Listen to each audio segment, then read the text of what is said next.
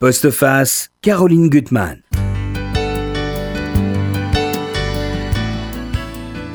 Le goût des autres, c'est malheureusement une des valeurs les moins partagées dans notre société d'aujourd'hui. La vie moderne, sa vitesse, sa technologie déshumanisante nous ont rendus aveugles et sourds à ceux qui vivent à quelques mètres près de nous. Et ces quelques mètres, mon invité a eu le courage de les franchir et nous offre un livre saisissant. Karine Miermont, très heureuse de vous, de vous recevoir pour ce livre qui m'a vraiment marqué, Grâce l'intrépide, chez Gallimard. Je trouve que c'est un livre formidable, par l'écriture, par le sujet que vous abordez. Euh, on va dire ça en deux mots, hein.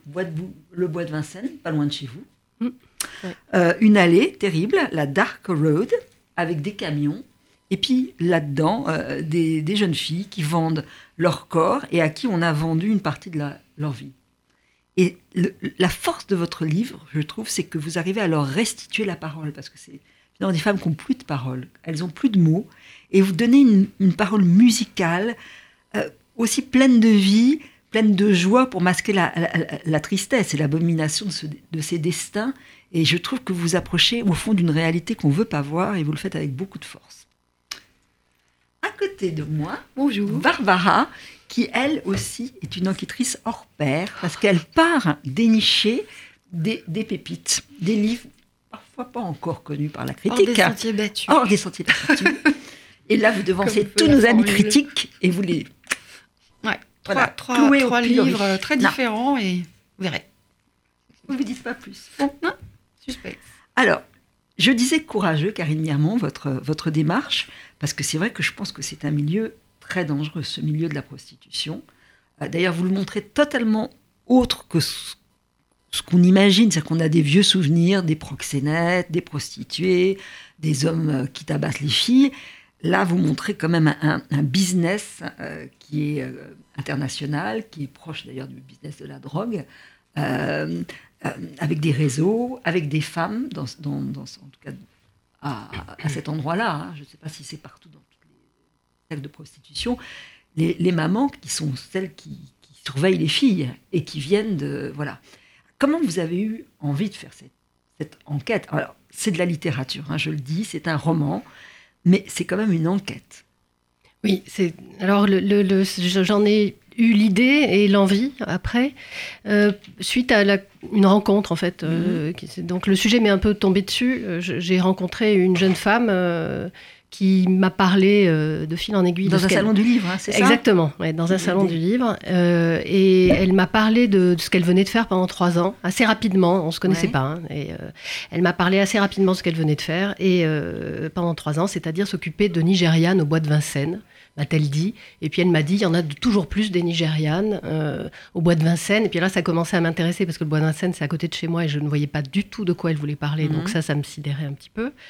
Et puis voilà, elle, m'a dit comme ça des phrases. Puis elle m'a parlé d'une cérémonie vaudou qui tenait ces femmes qui venaient jusqu'en France, et puis que ces femmes, euh, elles avaient des dizaines de milliers d'euros de dettes quand elles arrivaient ici, et qu'il fallait qu'elles remboursent en vendant leur corps. Et alors tout ça, faisait euh, quelque chose qui m'est resté en tête, en fait, comme une petite mhm. graine qui était plantée dans, le, dans mon cerveau. Et, et ça ne m'a pas quitté. Donc, en fait, le, sujet ne m'a pas quitté. J'ai commencé euh, de me documenter, comme ça, pour, euh, pour comprendre ce qu'elle m'avait dit un peu. Et plus je me documentais, et plus la réalité était romanesque. C'est-à-dire, le, réel était incroyable de ce que je voyais. C'est stupéfiant. Alors, je voudrais lire le, le des des barres du livre, parce que c'est vrai que c'est presque un, monde cinématographique, c'est terrible, parce qu'on leur a fait rêver à des choses qu'elles n'auront jamais, parce que c'est la misère. Mais en même temps, elles s'inventent une vie quand même, et qu'il y a une théâtralisation. Je, le lis. Donc on est dans cette fameuse Dark Road, donc une des allées euh, du bois de Vincennes.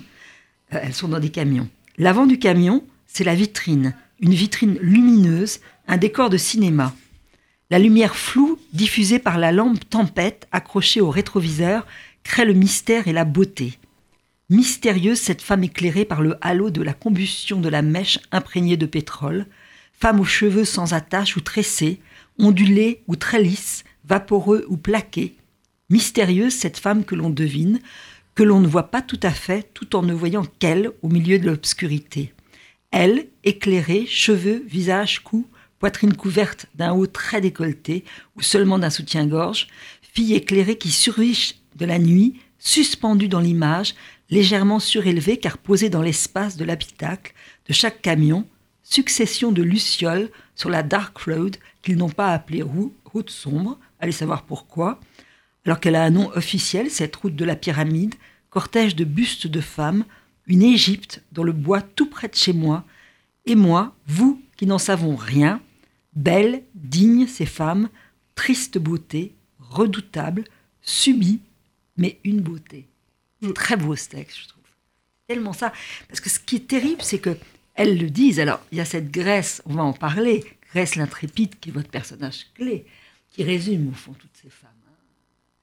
Et qui dit, parce que je pense que vous avez retrouvé la voix de toutes ces femmes, elles ont un broken English, elles parlent anglais, mais avec des mots français, enfin c'est un mélange, hein, que finalement tout est faux. Elles ont des faux noms, elles ont des perruques, des fausses identités bien sûr, euh, et, elle dit, euh, ça ressemble un peu au théâtre ou au cinéma, mais pourtant tout est vrai. Oui, tout est faux, parce que tout est vrai. Ça, j'aimais beaucoup cette phrase, c'est une phrase vraie, mhm. vraiment que j'ai prise dans le, dans le réel, entre guillemets, euh, mais ce qui était d'ailleurs assez troublant au fur et à mesure de, l'écriture de ce livre, c'était aussi que ça interrogeait sans arrêt le réel, la fiction, mhm. euh, le récit, le roman, ce que j'étais aussi en train de faire d'une certaine façon. Ça interrogeait l'écriture. Et donc, et d'ailleurs, dès le départ, ça interrogeait l'écriture. C'est-à-dire mm. que assez vite, je me suis rendu compte, c'est pour ça que ça s'appelle Grâce l'intrépide ou Grace l'intrépide. Ça fait référence au récit très ancien, euh, mm. homérique, euh, Ulysse le malicieux, etc. etc. Personne ne le verra forcément, mais ça fait rien, c'est quand même ça. C'est-à-dire que assez vite, je me suis rendu compte qu'elles avaient toutes des noms anglophones, parce mm. qu'elles ont en effet deux noms, celui de leur ethnie, celui de, la, de la langue anglaise au Nigeria, ou alors elles se les inventent, mais ils sont anglophones.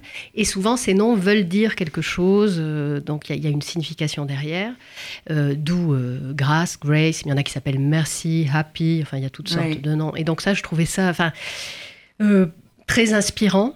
Et très vite, j'ai compris à travers les témoignages que je recueillais, les toutes les choses, les documents que je pouvais lire, y compris de la littérature d'ailleurs, et de la littérature nigériane, et notamment Shimamanda Ngozi Adichie, il y a une sorte de, joie euh, qui est présente malgré mmh. tout. Mmh.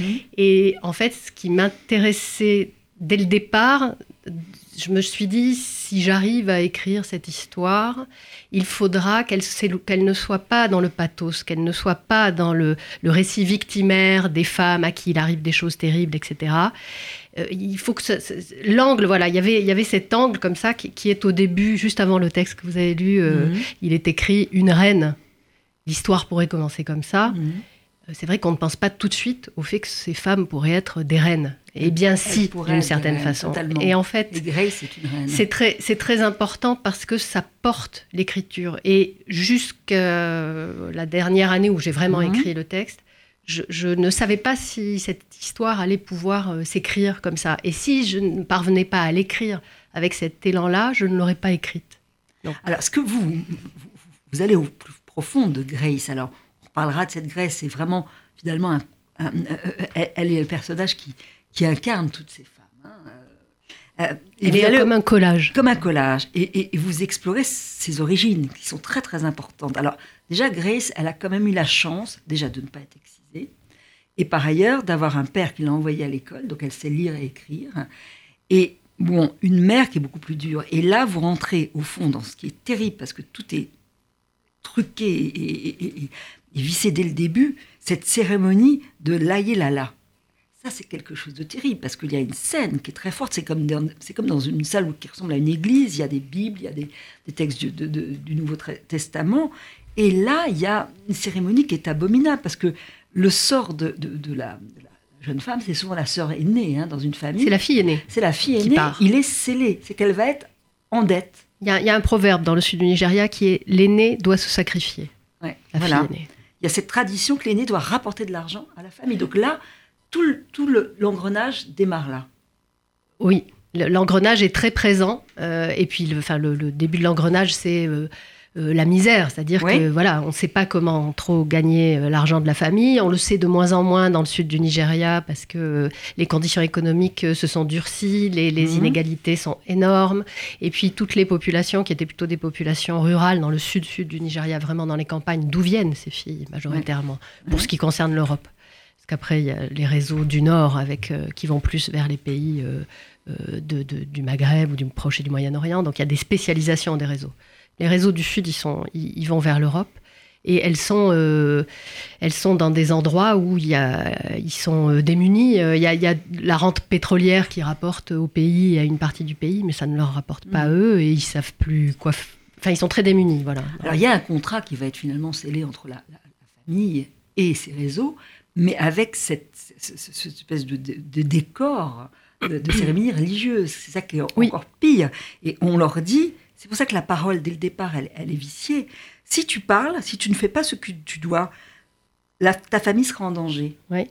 Voilà. Oui, oui, oui. donc, les mots, on, leur vole les mots. Oui. Dès le départ. Oui, oui. Dès le départ, on les. Enfin, a un système de contraintes, on va dire. La cérémonie euh, dont vous parliez, qui s'appelle le juju.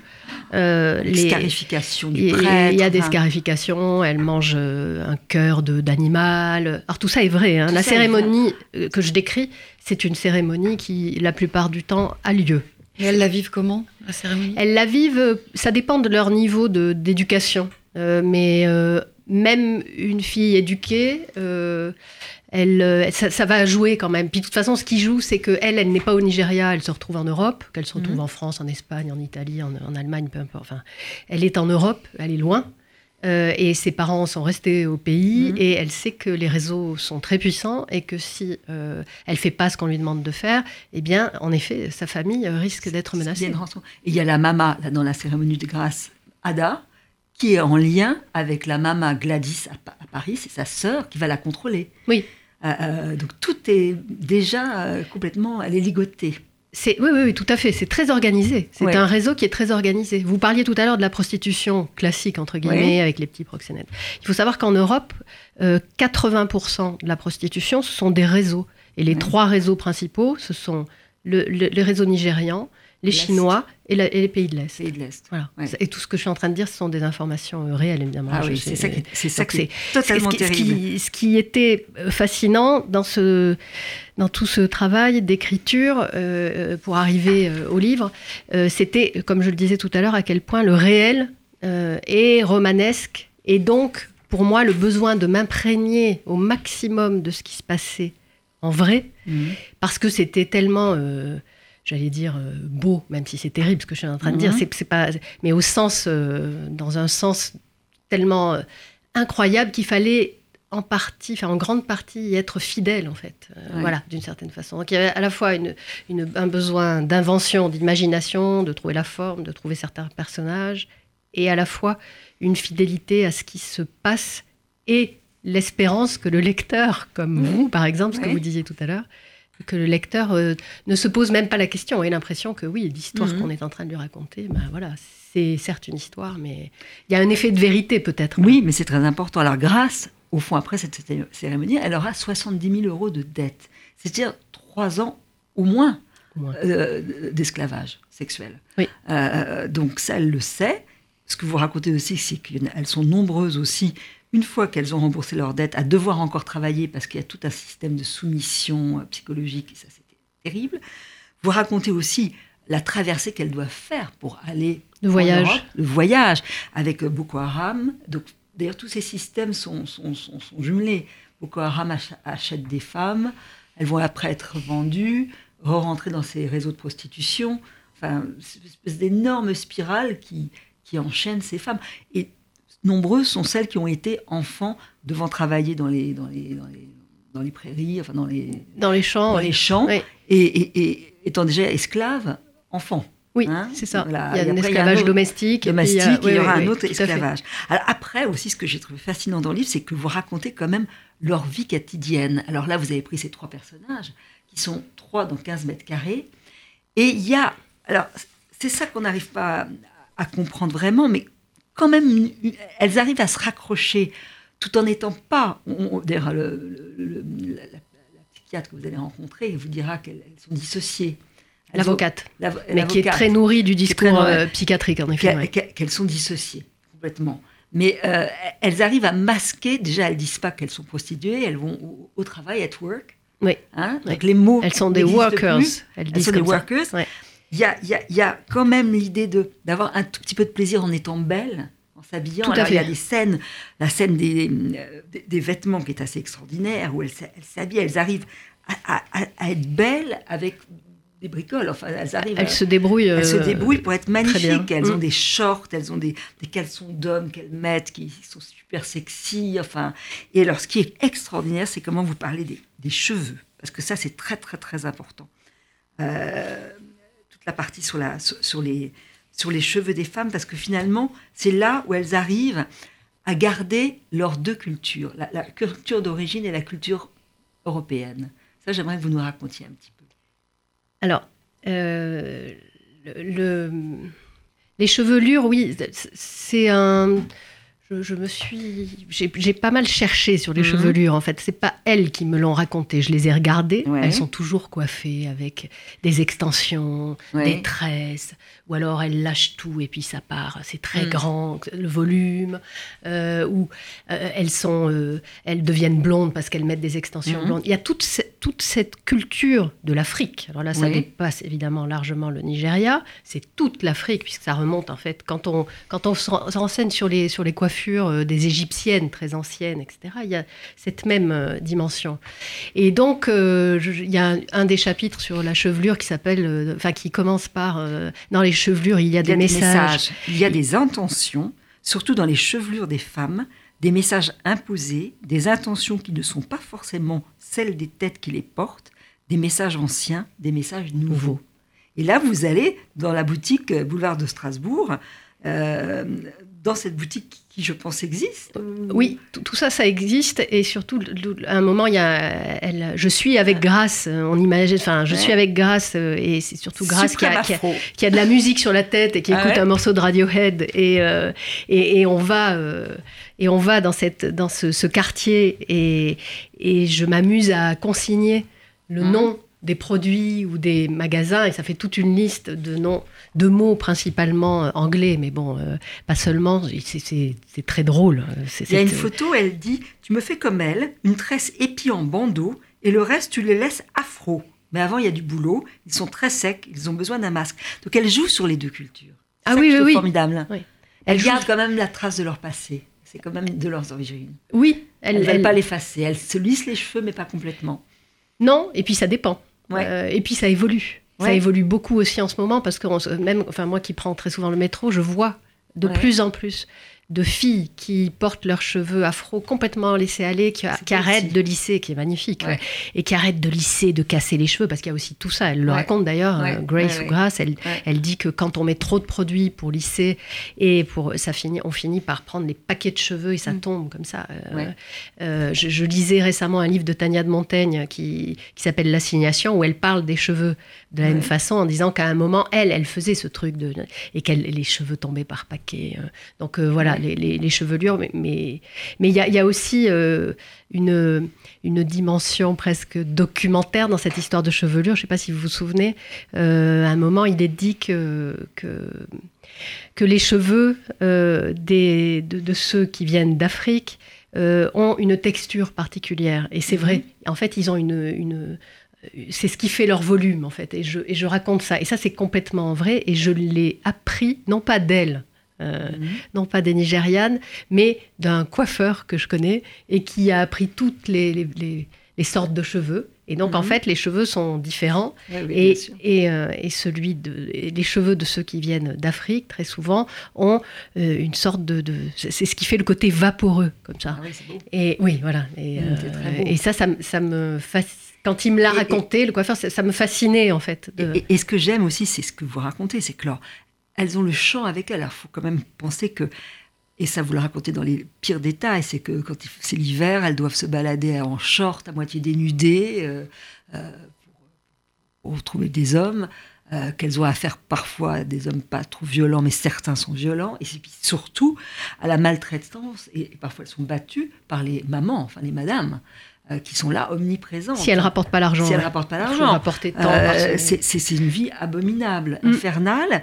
Et malgré tout, il y a la musique toujours, euh, euh, aussi bien dans leurs dans leur, dans, dans leurs paroles, dans le rythme de leurs phrases, mais aussi avec elles. Elles ont, elles ont la musique avec elles. Il y, a, il y a la musique, il y a les quelques paroles, on va dire, qu'elles qu'elles peuvent prononcer, la musique, et il y a la, la joie. Elles sont euh, vraiment. il y a- y une forme de, de résistance de, qui est impressionnante. C'est-à-dire, qui récemment, j'ai eu au Mhm. téléphone celle qui s'appelle Gabrielle dans le livre, mais Oui, qui s'appelle pas Gabrielle en vrai, et qui était en train de lire et qui m'a appelé euh, en me disant Mais euh, c'est incroyable, j'ai l'impression d'y être. Elle, elle n'est plus à Paris, elle est partie. Ouais. euh, donc, euh, j'ai l'impression d'y être, j'ai l'impression de les écouter. Donc, ça, c'était formidable pour moi Ouais. de- de- d'entendre Et- Gabrielle et, et dire elle, ça. et elle chante du Barbara. Eh oui, Barbara. On va, on va quitter un peu Bon. Grèce, l'intrépide. Euh, votre très beau texte, Karine Miermont, donc publié chez, chez Gallimard. Je monte la couverture parce que je la trouve très. Et notre Barbara va nous montrer ses trésors. Voilà. Alors, on commence avec alors euh, Belle fille de Tatiana Vial euh, chez Nil dans la collection Les Affranchis, qui est une collection où on demande en fait aux, écrivains d'écrire la lettre qu'ils n'ont jamais écrite. Alors, euh, comme le titre le laisse entendre, Belle fille raconte l'histoire d'une petite fille qui d'un coup voit débouler euh, dans la vie de sa mère et dans la sienne un homme euh, qui n'est pas son père. Ça commence comme ça, le texte. Tu es entré dans ma vie par effraction. J'avais 4 ans, peut-être 5, et je t'ai immédiatement détesté. Alors, comme le titre ne l'indique pas, euh, mais comme le bandeau le fait apparaître assez discrètement d'ailleurs, cet homme, c'est Jean Carmé. Alors, ce livre n'est pas un livre people. Euh, Tatiana Vial a d'ailleurs euh, pris soin de modifier euh, les noms des personnes qu'elle évoque, y compris le sien. Trier, sélectionner, passer au filtre de la mémoire et de l'imagination, dit-elle, les souvenirs, lorsqu'on les couche sur le papier, prennent une dimension fictionnelle.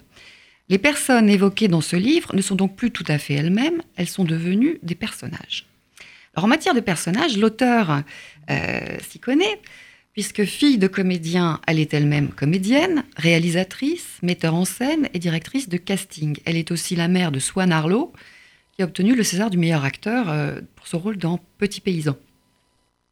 Alors, le personnage de Jean Carmé, à qui l'auteur s'adresse à la deuxième personne, est assez, voire très éloigné de celui qu'on imagine.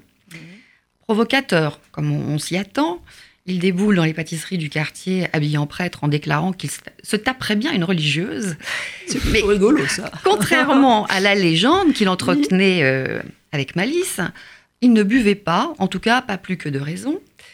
Jean Carmé, en fait, est un écorché vif qui ne s'aime pas, qui passe des heures à s'habiller devant le miroir, euh, qui fait des coquetteries.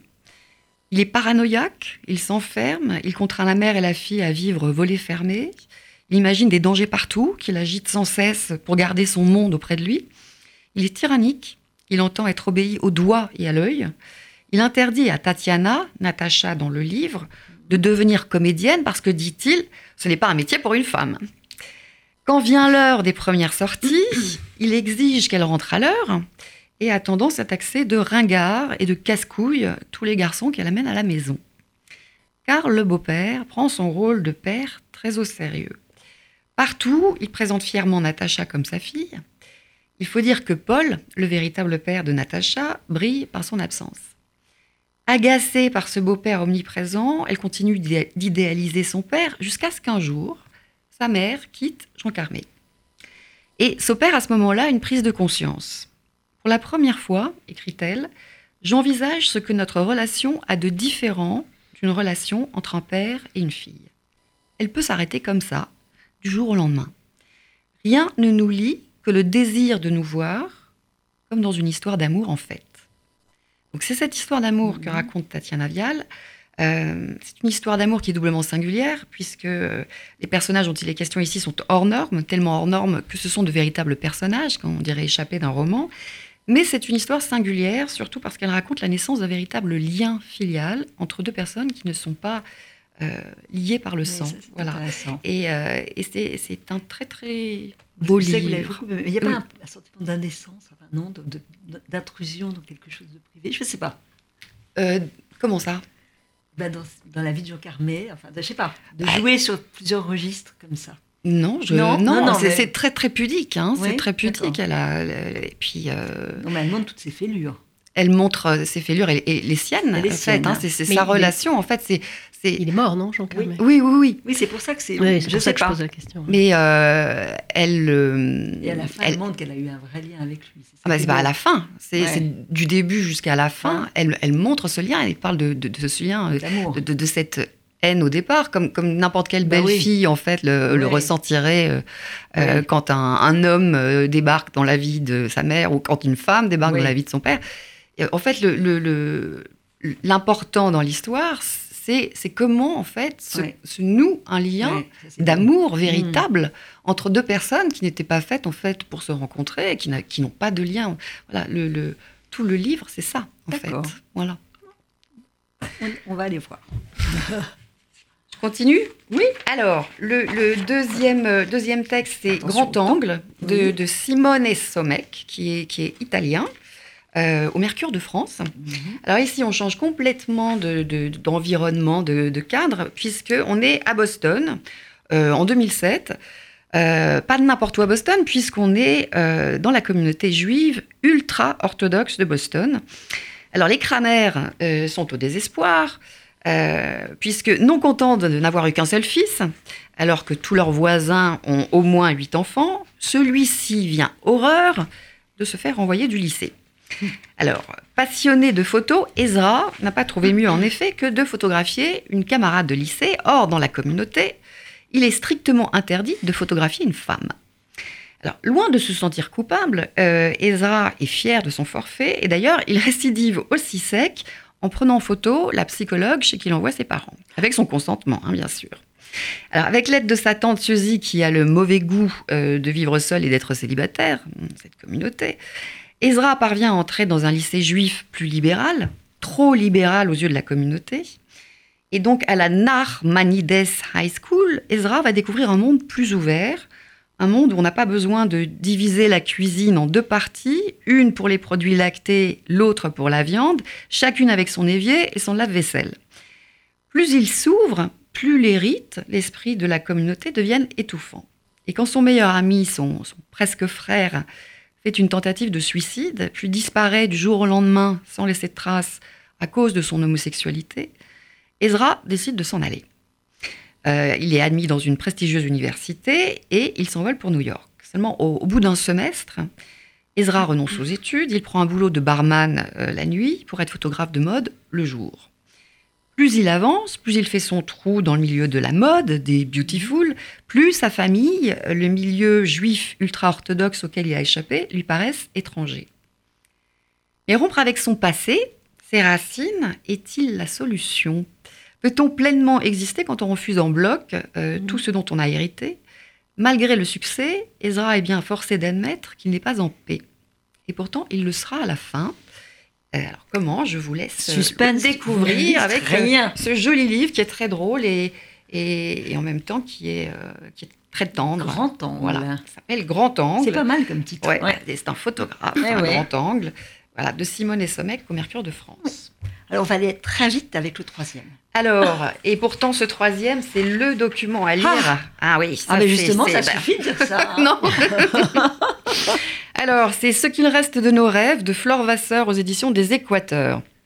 Alors, c'est un document sensible, sensible à cause de ce qu'il révèle, mais aussi à cause de la sensibilité, de l'émotion qui euh, affleure d'un bout à l'autre du texte. Flore Vasseur a choisi de retracer le portrait, la personnalité d'un héros de notre siècle, dont l'existence et la grandeur nous ont complètement échappé.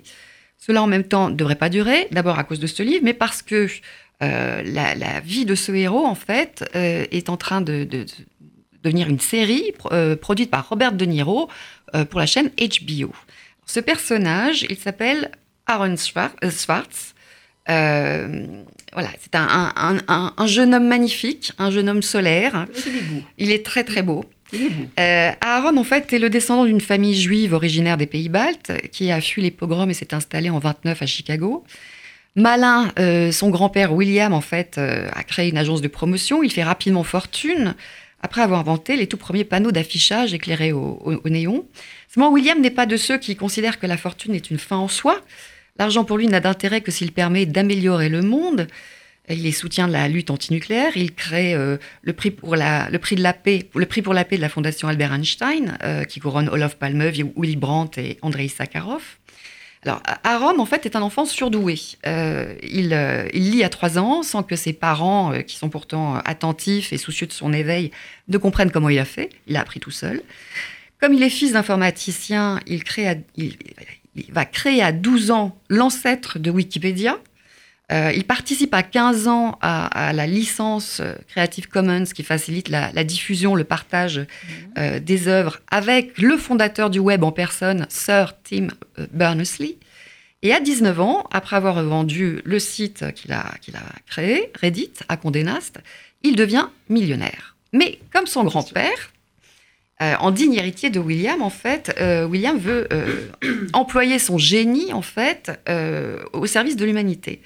Donc, il n'a qu'un seul désir et qu'un seul rêve, c'est se servir du net pour offrir gratuitement toutes les connaissances qui sont en ce monde pour que nous puissions nous, nous élever. Alors, on lui doit notamment l'Open Library, qui euh, compte aujourd'hui 20 millions d'œuvres euh, en accès libre et gratuit. Mais le partage des connaissances n'est pas du goût de tout le monde. L'administration de Barack Obama, euh, qui avait un temps imaginé faire de Aaron son conseiller personnel, mmh. finit par lui tomber dessus et par l'assigner en justice. Donc, à la veille du procès, en 2013, il se suicide à l'âge de 26 ans. Mmh. Bon, donc, triste. Suicide ou suicidé, ouais. Euh, Mon ami, on, s'arrête parce que je s'arrête là. On, on, va retrouver Grâce. Okay. Et le titre est beau. Redites-le. Ce qu'il reste de nos rêves, ah, euh, c'est vraiment quelque, quelque chose. Euh, bah, le, le, les, les restes à nous de les, de les retrouver. Hein, de les, voilà, hein, c'est bien ça la question. En tout cas, c'est un personnage qu'il faut ah absolument rencontrer et connaître. Ouais. Hein, Aaron. C'est un très beau sujet. Voilà. On retourne avec Grâce l'intrépide, qui est aussi un personnage extraordinaire, Karine Miermont, euh, donc publié chez Gallimard, ce roman. Alors, dans la partie enquête, après cette évocation de la vie de tous les jours de ces femmes, de la façon dont elles se tiennent pour survivre, elles survivent, elles n'ont plus de vie. Euh, il y a des personnages qui sont autour d'elle, qui essayent de les sauver, dont cette Gabrielle, vous avez changé son, son, nom, qui vient en maraude avec un camion qui est un peu plus propre que les camions qu'on voit dans cette dark road, mm. et qui essaye de trouver un lien pour, euh, pour donner un tout petit peu de bonheur et essayer de, de donner une, une route vers, les, vers laquelle ces femmes pourraient s'échapper. Elle leur apporte du café, du, du, oui, du chocolat un... chaud, dans un premier temps, des préservatifs, bien sûr. Puis surtout, elle essaye de les faire parler. Et il y a une scène terrible, et ça, je voudrais savoir si c'est vrai. Elle va pouvoir euh, en, en, en, emmener quelques-unes en vacances pendant six jours euh, dans un chalet. Et là, elles sont à la fois submergées de joie dans la journée, mais chaque nuit, elles pleurent. C'est vrai, ça. Ça s'appelle un séjour de rupture. C'est terrible, je trouve. Parce ouais. que là, finalement, elles savent qu'il n'y a que six jours. Parce que sinon, elles travaillent 7 jours sur 7. Oui, mais elles saisissent quand même l'occasion, quand elles le peuvent, certaines, parce que c'est des tout petits groupes qui partent, euh, elles, partent comme ça pendant 6 jours, elles négocient avec euh, leur maman qui les encadre, pardon, de pouvoir partir euh, comme ça quelque temps. euh, elles récupèrent après le temps qu'elles n'ont pas travaillé euh, plus tard, et, euh, elles font, certaines font euh, cette expérience. Donc oui, oui, c'est vrai ça. Et c'est vrai aussi que dans la journée, je sais pas, moi, elles vont faire du parapente parce que ceux qui mmh. encadrent ça leur font faire, enfin, dans certains séjours, il est arrivé qu'elles fassent comme ça des, des, des expériences un peu euh, extrêmes, un peu, et, et, où elles vont dans l'eau avec des canaux et puis. Euh, elle, euh, Grace s'amuse de ça parce mmh. que euh, elle se retrouve dans l'eau alors qu'elle elle, elle, elle, est venue par la terre donc elle a traversé le Nigeria, le Niger, mois. la Libye, la Méditerranée jusqu'à l'Italie, puis après en France, et elle ne sait pas nager euh, à l'origine. Donc euh, c'est vrai que le, le, ça lui rappelle ça aussi, la traversée. Euh, et oui, oui, non, mais ça existe. Et ce personnage de Gabrielle est magnifique oui. parce que elle, un jour, elle va être prise dans un guet-apens. On sait qu'elle tisse des liens avec ces jeunes femmes, qu'elle leur propose des ateliers de couture, de cuisine, une façon de langue, de, de langue apprendre parce que le, le français. Ne parle, Grèce parle français, si, oui, elle, elle, elle finit par très bien. Elle finit par bien parler français, mais, mais les autres, la plupart ne parlent pas. Déjà, on leur a confisqué la parole puisqu'elles doivent se taire, et en plus, elles n'ont pas les mots. Euh, donc c'est terrible. Et un jour, bon, on va comprendre qu'elle qu a une porte de sortie et elle va se faire tabasser. Oui. Ça, c'est l'histoire de Gabriel qui porte un autre nom. Euh, oui, oui, oui, tout à fait. Il y a, il y a- il y a des, certains, euh, certains et certaines, c'est souvent, euh, mais pas, tout, pas tout seulement, hein. il n'y a pas seulement des femmes qui travaillent dans ces associations, il y a aussi des, des hommes, euh, mais euh, souvent, euh, enfin, il arrive, pas souvent, mais il C'est arrive. dangereux Que, oui, oui, mais bien de, sûr. de c'est dangereux. s'approcher quand même de ces camions et d'être dans un camion proche, alors que les, Mais- ces filles doivent se prostituer et de, de- les accueillir. C'est-à-dire que les réseaux savent qu'il Ouais. y a des associations qui aident et ils laissent faire parce que ça améliore le quotidien, comme ça, oui, mais jusqu'à un, un certain, certain point. point. Et puis, euh, c'est- c'est c'est- c'est terrible. Alors, il y a d'autres personnages que vous allez rencontrer. Il y a Eric, qui est un beau personnage aussi. Il y a donc la- l'avocate aussi, qui sait beaucoup de choses, qui a compris beaucoup de choses et qui, qui vous éclaire. Ça, c'est des gens que vous avez rencontrés. euh, L'avocate, oui, oui. L'avocate, je l'ai rencontrée et elle, euh, elle, elle sait beaucoup de choses parce qu'elle, euh, ça fait des années qu'elle qu'elle s'occupe de, de dossiers de ces femmes-là et d'autres d'ailleurs qui Mhm. sont euh, des demandeurs d'asile ou des, donc elle connaît très bien ces sujets. Alors, et la plus, beaucoup d'entre elles vont être prisonnières toute leur vie. Ça vous vous montrez bien, parce qu'elles vont avoir remboursé leurs dettes bout d'années de, labeur et d'esclavagisme. Et malgré tout, elles sont tellement soumises, elles sont dans un système de protection et de soumission qu'elles ne peuvent pas partir. Et puis, on, leur fait quand même comprendre que leur famille qui est restée là-bas, elle est quand même menacée. Et puis, elles ont peur, elles ont tout le temps peur. Alors on leur dit, mais tu vas avoir une vie magnifique, tu vas devenir ma, ma- ma- madame à ton tour, tu vas gagner beaucoup d'argent. Ça, c'est important.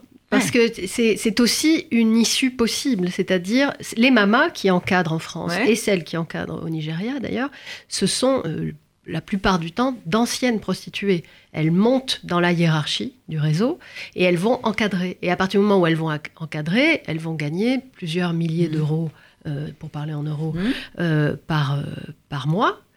Et puis, euh, celles qui sont tête de réseau au Nigeria, elles gagnent. Quand, quand on.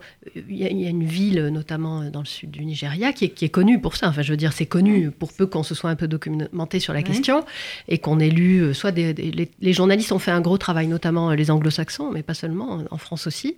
Et puis, il y a des, des chercheurs, des universitaires qui, qui ont travaillé aussi là-dessus. Donc, tout ça est documenté. Ça veut dire que certaines d'entre elles aspirent à devenir maman Oui, absolument, puisque c'est une façon de, de, de, de s'en sortir. Et en plus, dans la hiérarchie des, des valeurs, d'une certaine manière, Mm. là-bas, dans le sud, Mm. il y a une, une des villes qui s'appelle Benin City, par exemple, où la plupart des habitants savent très bien que ceux qui sont euh, les plus riches, parmi les plus riches, euh, ben, c'est Les mamas. euh, Elles auront les plus en mamas plus et ceux du réseau. Elles seront plus soumises, elles n'auront plus les coups. C'est ça qui est terrible. Eric, le La flic, comme oui. l'appelle euh, Ouais. Grace, parce que c'est Grace qui souffle la Ouais. narratrice les Ouais. noms des personnages, puisqu'ils ne doivent pas être vrais. Donc, euh, et comme elle aime bien la chanson, elle, elle fait des rimes. Donc il y a. Agathe l'avocate et puis il y a Eric le Eric flic. le flic.